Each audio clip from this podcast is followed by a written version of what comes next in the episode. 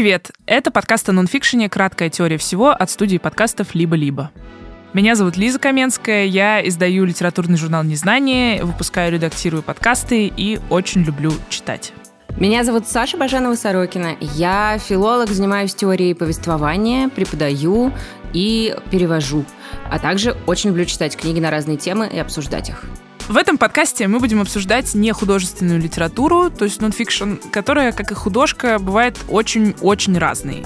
В нонфикшене есть книги разных времен, от записок Марка Аврелия до биографии Обамы. От истории Геродота до краткой истории человечества Харари. Один эпизод — это одна книга. И сегодня мы обсуждаем «Убежище», известное большинству из вас как дневник Анны Франк.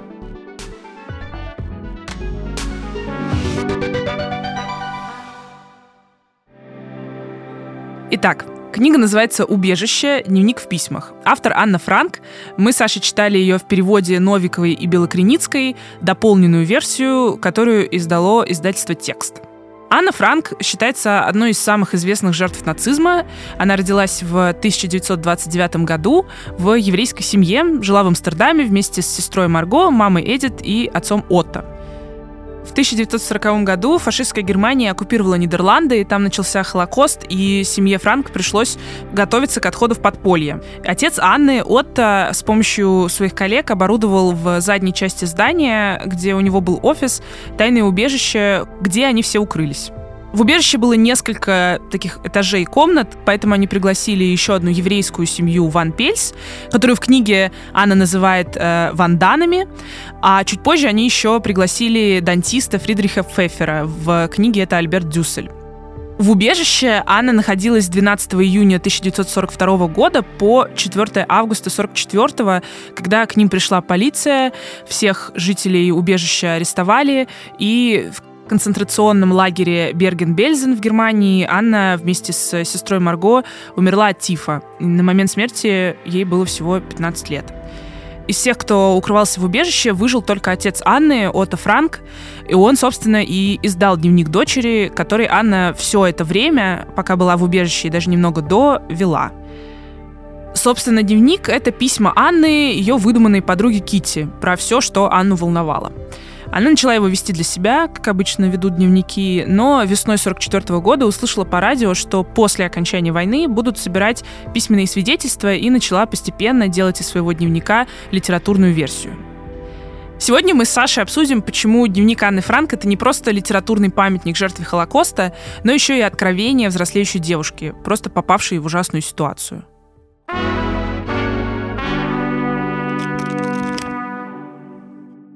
Я прочитала дневник Анны Франк и пошла на Гудриц отметить, что я его прочитала, потому что я такой человек, и залезла посмотреть отзывы тоже, потому что я такой такой человек.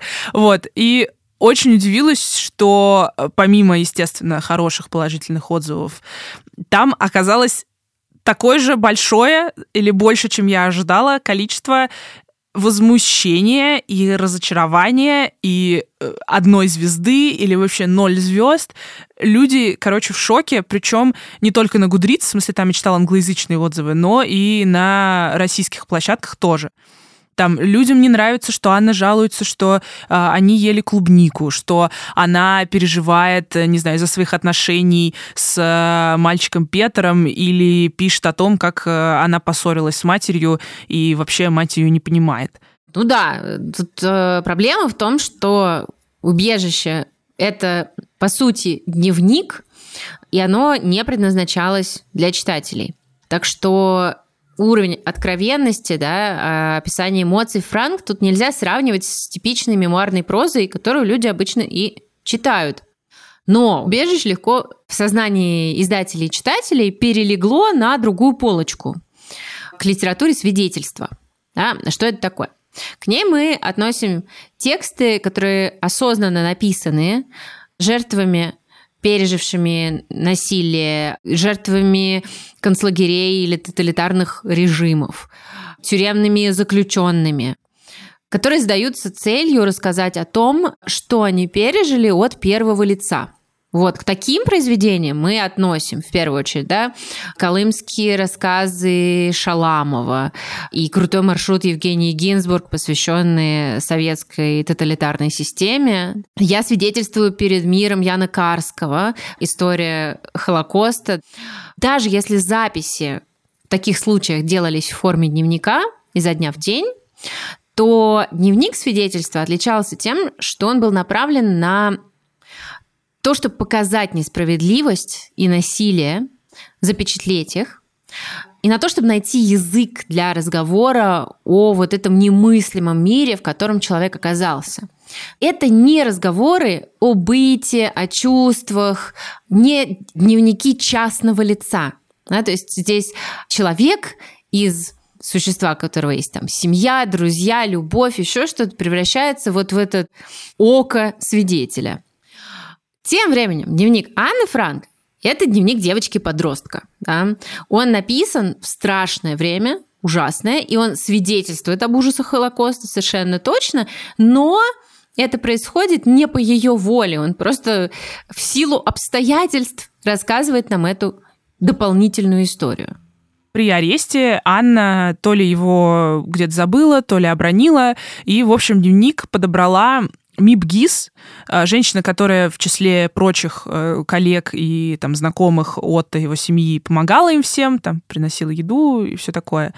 Вот, она его сохранила, не читая, и когда Отто вернулся из концлагерей живым, передала ему этот дневник, он его прочитал, он знал о желании Анны в целом в будущем переработать его в мемуары, и, наверное, поэтому он согласился на его публикацию, потому что он сначала его прочитал и такой, ой, нет, что-то здесь как-то вот плохо и про мать написано, и про семью, и как-то вот она такие вещи интимные пишет, как-то не очень.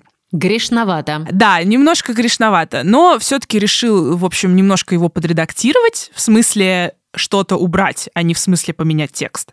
И в 47 году уже вышел, собственно, дневник в первой редакции Отто Франка. После смерти Отто сам оригинал дневника перешел Нидерландскому институту военной документации, а авторские права Франк завещал фонду Анны Франк в Базеле. И уже фонд изучил оригинал дневника внимательно и решил выпустить полную версию, так называемое критическое издание, где есть все, что Анна написала. Но в 91 году вышла еще одна версия, которая называется Definitive Edition под редакцией Мирьям Преслер. И, собственно, эту как раз версию, эту редакцию читали мы с Сашей в переводе. Она где-то на четверть длиннее первой версии, которую Отто Франк издал. То есть получается, ну, представьте, да, что он четверть, нет, если на четверть длиннее, то это, это математика начинается сейчас. Получается, ну, короче, нам много он вырезал, да? Если на четверть, мы тут не про математику. Конечно. В общем, это серьезно расширенное издание, да? Да, это серьезно расширенное издание. И я даже, опять же, возвращаясь к отзывам, видела, что некоторые люди писали, что они начали читать перевод старой версии, а потом такие, ой, вот я случайно наткнулась в интернете, и я поняла, что-то что не так. Вот. И из-за всей вот этой истории, из-за того, что Отто вот так вот редактировал дневник, есть теория, что Анна вообще не сама написала этот дневник. Конечно, часть людей, которые в это верят, в целом несколько отрицают Холокост. Чуточек. Ну или сильно отрицают Холокост. Короче, из-за такой сложной истории публикации есть несколько теорий, что это подделка. Особенно мне нравится теория, в которой говорят, что вот Анна писала авторучкой, а авторучки придумали после войны. Чем в итоге-то написала? Она писала авторучкой, но написала перьевой авторучкой. Что не то же самое, что шариковая Ах авторучка. Ты. Это очень да, сложно, понятно, но это понятно. факт. Она писала перьевой авторучкой, и там есть какие-то несколько типа следов от шариковой авторучки, каких-то там небольших пометок, но никто не утверждает, что это их написала Анна. Это сделал кто-то другой, видимо, в процессе подготовки рукописи, может быть, Отто. Ну, то есть это какие-то там, не знаю, несколько фраз, несколько слов, и никто не отрицает, что да, это шариковая авторучка, но это не Анна писала. Еще одна теория про то, что вообще Отто это написал, и в отзывах вот в этих всех разочаровавшихся тоже есть такое, где люди такие, видно, что Отто просто был хорошим бизнесменом. Просто это хороший маркетинг у этой книги, и Отто хорошенько над этим поработал, и вот теперь эта книжка известна. Вообще, мне кажется, гениальная идея, что если у тебя умерла дочь и еще одна дочь, то сейчас ты такой, хм, ну я же настоящий бизнесмен. Потому что, наверное, евреи бизнесмены как раз. Как бы... Разоблачение расистов мощное. Очень классно попиариться, когда у тебя вся семья погибла, самое то. Но если такое было бы возможно, то это Франк, мне кажется, просто гениальный писатель, потому что мужчина, который пишет как девочка-подросток, ну, это как бы офигенно. Да, мне кажется, что люди, которые верят в эту теорию, им кажется, что писать как девочка-подросток очень легко, но это очень сложно. Я когда смотрю на свои подростковые дневники, я думаю, ну, я не могу это скопировать, я не, я не могу это подделать. Это, это возможно только О, когда да. тебе 14, и у тебя происходит пубертат. И реально дневник Анны это, ну, это абсолютный дневник девочки подростка. Я могу сказать, что э, когда я читала дневник Анны Франк, у меня было ощущение, что это дневник очень талантливого и умного да, подростка. Да, да. Потому что, опять же, я свой дневник видела, это, честно, сильно хуже. У меня есть тоже мой дневник тех времен, но я а. была, конечно, немножко постарше, но разброс тем там примерно такой то у меня какие-то цитаты из сериала «Доктор Хаус», потом я выбираю, в какого мальчика в классе я влюблюсь, потом я пишу про то, как мне понравился фильм «Невероятная жизнь Уолтера Митти», потому что там красивые виды Норвегии, а потом а, я еще пишу а, какую-нибудь цитату из Фридриха Ницше, рядом портрет. Ну, как бы вот это э, вообще покрывает все интересы девочки-подростка в целом. Вот они вот, вот так выглядят. Содержание дневника Анны довольно сложно пересказать, потому что, ну, это какие-то бытовые записи. Она там пишет про обитателей убежища, она пишет про их ссоры, потому что они там то не поделили картошку, то у кого-то картошка сгнила, значит, они, им надо поделиться, но они как-то не хотят делиться. Потом вот масло, а потом, например, кому-то на день рождения досталось масло, а кому-то не досталось масло на день рождения. Как приготовить торт кому-то на день рождения, когда у вас нет масла. Как надоело есть, а, не знаю, одну и ту же капусту, одни и те же бобы, как надоело лущить горох, как а, засорился туалет, а чтобы позвать ремонтника туалета, надо ждать день, а до этого вы не можете... Ну, они же не могли выходить два года подряд, они не могли выйти на улицу. Один этот факт мне взрывает мозг. Это, это жесть. Ну, в смысле... Абсолютно. Вы вообще не можете выйти на улицу. Вы даже иногда окно не можете открыть. Более того, вы иногда не можете двигаться, потому что там, не знаю, слишком вас будет видно в окна, или вы будете стучать и внизу услышать те, кто не знает про ваше существование, потому что там же работали люди, которые им помогали, но и обычные какие-то работники, которые вообще-то не знали, что там кто-то скрывается. Вот. Она пишет про отношения с матерью, которые были довольно сложные, про отношения с отцом, которого она любила, но тоже сложные. А потом там с ними вот еще была семья Вандан, и у них э, там была ну, семейная пара и сын, который был чуть постарше Анны, там ей было где-то с 13 до 15, да, когда они были в убежище, а ему типа там э, 15, 16, 17, как-то так. И она сначала на него не обращала внимания, а потом прям виден момент, где у нее, в общем, э, гормоны начинают работать, и она пишет там про некие, ну, такие полуэротические сны про какого-то другого Петра, а потом она говорит про этого Петра, и они начинают там чуть шушукаться, и вместе, значит, ну, то есть там прям очень много параллельных линий происходит, а, а еще там есть дантист, который постоянно сидит на толчке по полчаса, и надо как-то его ограничить, ну, то есть забот реально много, потому что это 8 человек в замкнутом помещении. Но слушай, это же еще надо понимать, э, тоже люди все время такие говорят, вот, целый дом, а не там квартирка, но э, если видели дома в Нидерландах, да, в Амстердаме, это очень-очень узенькие, такие маленькие замкнутые пространства с лестницами. Поэтому вот это количество человек там, это реально ну много. Ну да. Мне кажется, это тоже люди про это забывают. Меня очень э, тронули, когда я читала вот эти все ссоры с матерью и то, как она подробно их описывает, в том числе потому что, на мой взгляд, при всей подростковости происходящего, она удивительно ярко, хорошо высказывает эти противоречия, она классно описывает свою ненависть, условно, которую она чувствует в какие-то да. моменты. Еще раз, я читала свой дневник, я читала другие дневники, в том числе, которые печатают и публикуют. И я помню, что когда я читала, я думала о том, насколько обидно ужасно, да, что она не дожила совсем да. чуть-чуть до освобождения концлагеря, Потому что она могла стать блестящей писательницей. Я прям вот И уверена. она хотела. Она хотела стать журналистской писательницей. Да, я там говорю, что как бы она хотела и могла. Вот ее язык, логика, то, как она бесстрашно описывает, собственно, свои э, чувства, меня абсолютно восхищает. Да, у нее очень высокие способности к рефлексии. То есть она все эти ссоры описывает не типа «О, мама такая противная, опять она мне запретила вот это». Мне... Она мне сказала, а я ей, да. Да-да-да.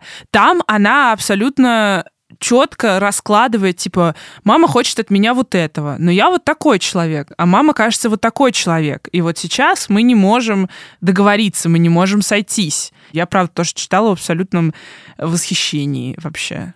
Мне такое дали только три года гештальт-терапии. И кажется, вот опять возвращаясь к отзывам, которые я тщательно изучила, что многим читателям очень непривычно, что нет сквозного сюжета. Соответственно, это не литература, и некоторые даже вообще, например, не ставят оценку. То есть они такие, меня тронула реально ужасная ситуация, и как бы полезно это прочитать. Но вот это же дневник, как его оценить? Непонятно как. Что это такое? Мы не знаем, что это такое. Если бы мы знали, мы бы поставили 5 звезд. Вот. Мне кажется, что вот это вот несовпадение ожиданий читательских э, с реальностью текста, это вот в эту же копилку, что мы ожидали литературу, о Холокосте, литературу жертвы Холокоста, литературу о нацизме, а получили дневник девочки. Типа, это как так? Безусловно, ну, во-первых, у нас нет традиции читать дневники, да, и, во-вторых, люди действительно очень часто берут эту книгу, э, предполагая, что это будет ясное, вот еще раз, свидетельство ситуации, и там будут рассказываться, например, да, про гитлеровцев, про какие-нибудь предательства, еще про что-то. Хотя думаю, что трудно представить, что если ты живешь два года не выходя из квартиры, и у тебя нету телека и интернета, то ты не очень хорошо знаешь, что происходит. Хотя вообще, честно Хорошим. говоря, мне было вполне достаточно тех свидетельств, что там есть, потому что она пишет о том, что они узнают. Да. К ним приходят, я не знаю, опять же, их друзья, которые им помогают, остаются на обед и рассказывают, типа, а вот этих наших знакомых, например, схватили, отправили в концлагерь, или а вот теперь еще вот это нельзя, а вот те уехали. Они слушают радио, ну, в общем, там вообще-то довольно много свидетельства, но действительно как-то ожидается, что будет некая правильная жертва, а оказывается, что просто обычная девочка, которая, ну да, иногда описывает, но цели у нее такой нет, это описать. Она просто описывает, потому что, ну вот сегодня такой день, сегодня мы весь день сидим, слушаем радио, вот так вот. Еще мне совершенно снесло мозг, крышу, то, что она рассказывает все время, как ее папа кормил успокоительным. Да ладно, я такого не помню. Да? Да, там есть про успокоительное, да. Ну, там типа волокордин или что-то, ну, господи, как это называлось у них. Ну, короче, какие-то mm. сердечные штуки. Вот, понятно, что, знаешь, он ее не... Изолофтом не... пичкает. не атараксом, да. Вспомнила, да, что он ей, кажется, давал успокоительное во время воздушных атак потому что она ужасно этого боялась, там сбрасывали бомбы, в общем, все это жутко гремело, стучало, а им же еще нельзя никакие звуки издавать, ты не можешь там, не знаю, громко реветь, орать, стонать, вот, тебе остается только лежать и трястись, в общем, от страха, да, и он ей давал э, успокоительные просто потому, что, ну, невозможно как-то еще... Да, да, да, да, да. Еще от э, литературы Холокоста часто ждут, когда речь идет о свидетельствах, да, что это будет очень уже отрефлексировано, продумано, э, с некоторого расстояния рассказано, mm-hmm. да.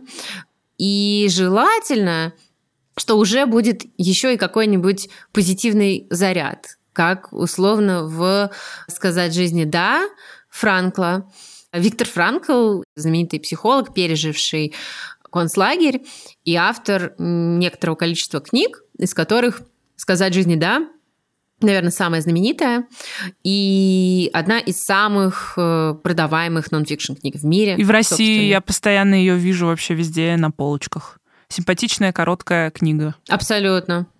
Которую мы обсуждали э, в читательском клубе, и это оказалось тоже удивительным произведением в плане несовпадения ожиданий и того, что ты видишь э, в тексте.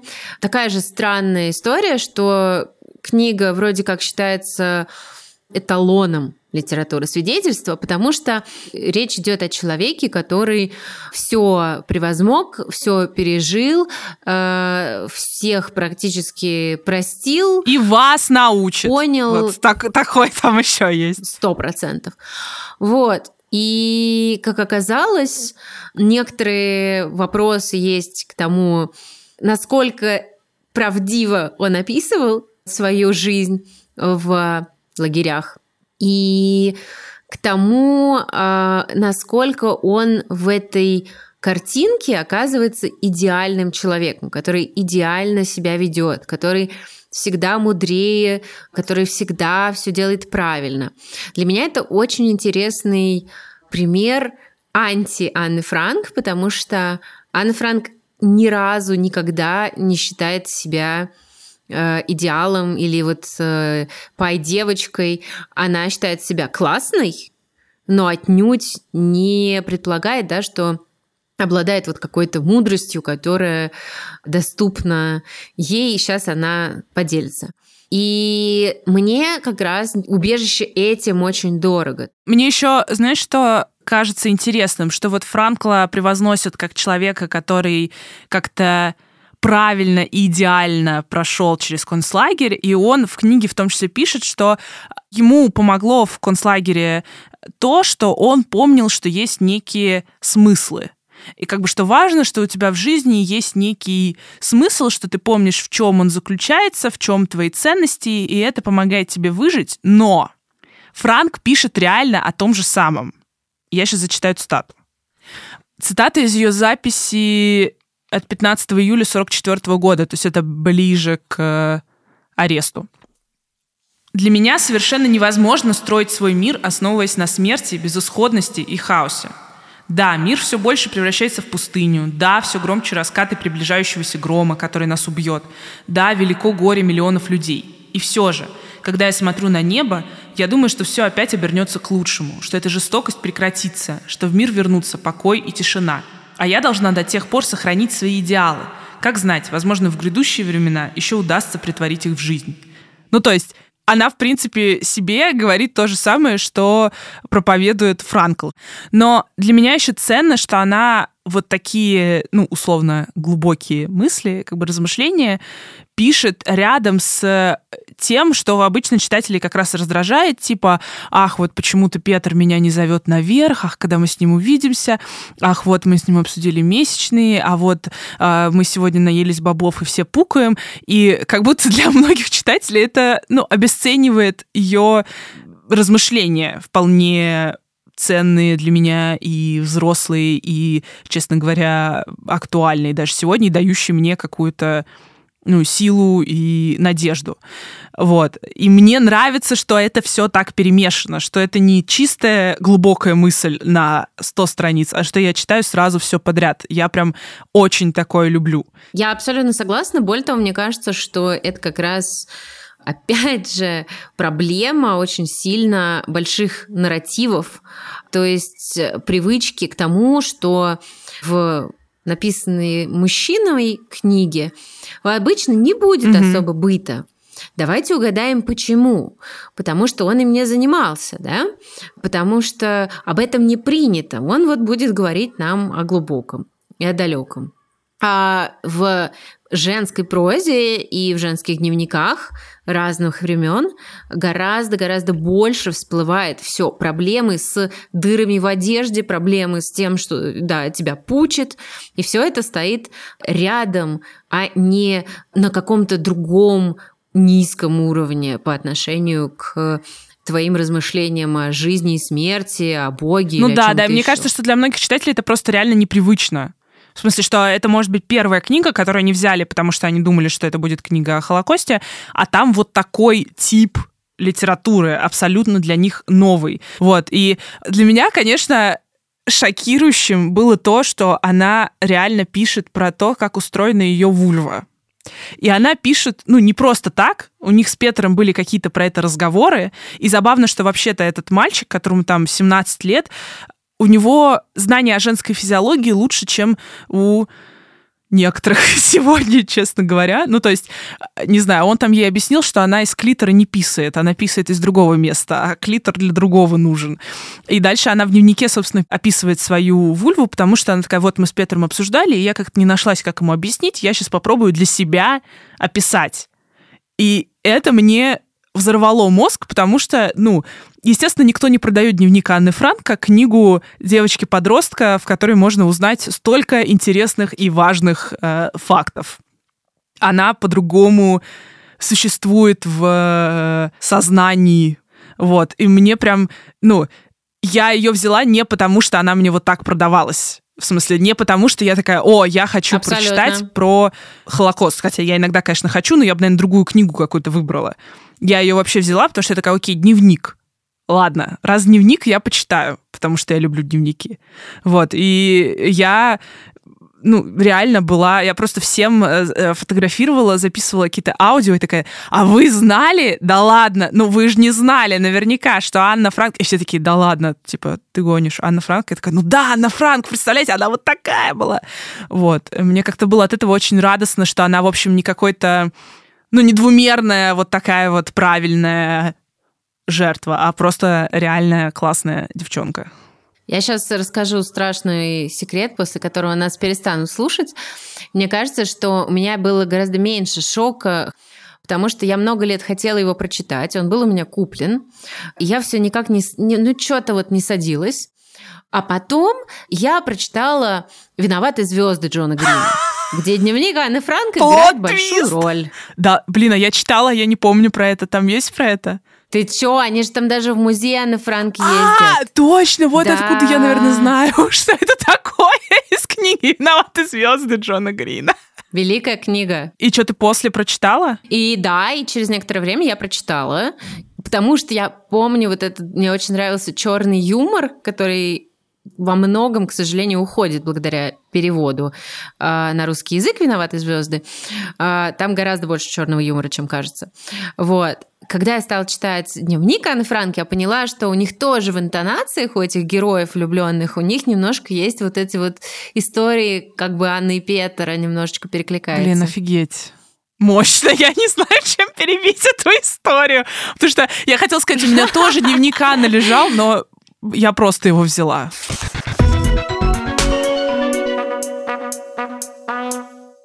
А теперь книжные рекомендации, помимо «Виноваты звезды» Джона Грина. Первая рекомендация – дневник Мари Башкирцевой. Мари Башкирцева – молодая женщина, которая жила на рубеже 19-20 веков и хотела стать художницей. Она училась, она была знакома с каким-то количеством э, знаменитых людей своего времени, и при этом в отличие от Анны Франк, ее дневники никогда не продавались под другим соусом. Наоборот, они известны с самого начала тем, что эта история удивительно такой вот амбициозной, самоуверенной и самовлюбленной девушки, которая, к сожалению, тоже очень рано умирает. Э, она умирает от чехотки, и дневники, соответственно, тоже прерываются. Здесь мне всегда нравится максимальная откровенность, в том числе действительно в этом ощущении самовлюбленности, которое сочетается ну, с, с описанием «фан de siècle». Да? «Фан de siècle» — это термин, которым мы обозначаем культуру, в первую очередь, Франции и шире Европы конца 19 начала 20 века. Декаданс, вот это все. Но это описание настолько под неожиданным соусом, что в принципе, я даже не знаю, с какими это произведениями художественными или нонфикшн сравнить. Следующая рекомендация – это книга Джорджа Орвелла, не 1984, а книга «Памяти Каталонии». Как раз образец литературы свидетельства. Это история, которую Орвел пишет от первого лица, как журналист, который наблюдает э, за гражданской войной в Испании. И на самом деле память Каталонии описывает опыт, который изменил самого Орвела, и благодаря которому он э, стал последовательным борцом с тоталитаризмом и социалистом.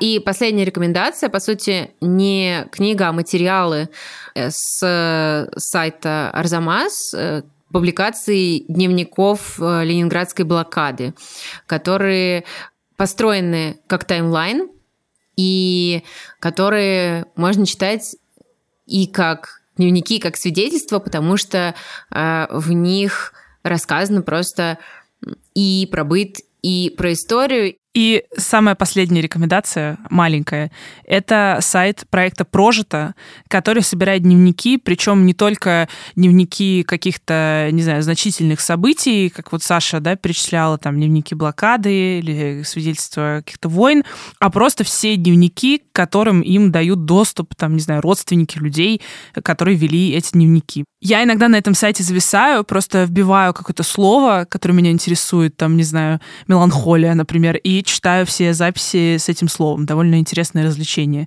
Ссылки на рекомендации на Арзамас и на Прожито будут в описании.